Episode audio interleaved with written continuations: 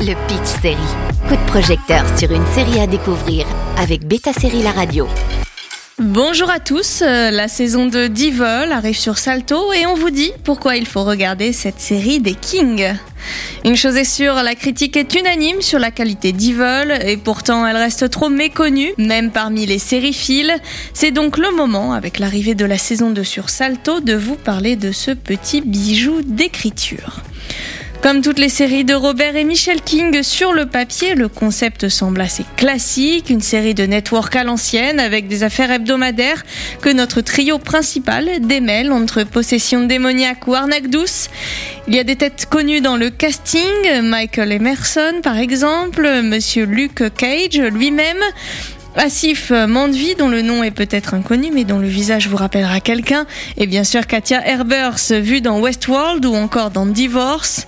Ces trois derniers forment le trio principal composé d'un apprenti prêtre croyant, d'une psychologue médico-légale franchement sceptique et d'un informaticien qui fait au contraire tout pour prouver que tout est faux. Ils sont financés par l'église catholique pour débusquer les histoires de possession démoniaque. C'est ce que propose Evil sur CBS. Notre mission, c'est de dire si la situation requiert un exorcisme ou plus de recherche. Pourquoi vous êtes venu me chercher? Le problème avec mon boulot, c'est que la possession ressemble beaucoup à la folie. Ça veut dire quoi ça pour vous? Je veux votre scepticisme. J'y crois pas à tout ça.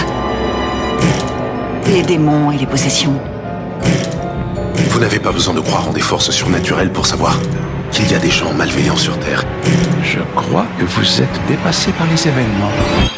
Que ce soit dans L'Exorciste ou encore dans la franchise Conjuring et d'autres titres qui traitent de religion et de possession démoniaque, cette relation date depuis la nuit des temps. Les Kings ont donc décidé de replonger dans le cœur du sujet en plaçant leurs protagonistes directement au sein de l'Église. Cela peut sembler saugrenu, mais n'oublions pas que l'exorcisme est une pratique toujours d'actualité, qu'elle soit effectuée par un prêtre de l'Église ou par des indépendants. Ce qui est malin dans Evil, c'est qu'elle prend ce sujet au sérieux. Ils font leurs recherches pour voir s'il y a un véritable cas de possession et discutent le rôle fondamental de l'Église dans tout ça. Cela crée donc des discussions nuancées sur la foi avec trois personnages aux idéologies très différentes, mais toujours dans le respect des autres. Très rapidement, on se rend compte qu'on est dans un univers où le fantastique est réel, que des démons existent bien sur Terre et certains êtres humains sont à leur bottes. Cela permet d'insuffler une ambiance ambiguë et souvent malaisante. Et évidemment, avec une seconde lecture, ce mal qui gangrène la société peut être compris de plusieurs manières. Michel et Robert King sont connus pour leur écriture qui arrive à mettre en avant leurs personnages tout en dépeignant la société actuelle avec brio.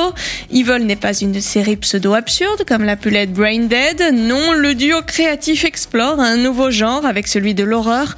Et peut-être que la possession démoniaque vous fait rigoler, mais ils arriveront à vous faire cauchemarder. Et c'est d'ailleurs cet équilibre entre épouvante, saupoudré de comédie, mais traité sous forme de thriller avec le côté enquête mystérieuse qui fonctionne bien. Il ne faut pas écarter le côté dramatique pour autant puisque chacun a des déboires de la vie quotidienne à surmonter. La série ne prend pas son spectateur pour un idiot et c'est que des contradictions peuvent coexister dans une même personne. Elle réussit même à créer sa propre mythologie qui promet d'être de plus en plus riche. En saison 2, Evil est passé de CBS à Paramount+, la plateforme digitale de la chaîne, ce qui lui a permis de pousser encore plus loin les frontières créatives. Un peu ce qui s'est passé entre The Good Wife et The Good Fight. Et cette nouvelle saison est disponible depuis le 11 février sur Salto. Bonne journée sur Beta Série La Radio. Le Pitch Série avec Beta Série La Radio.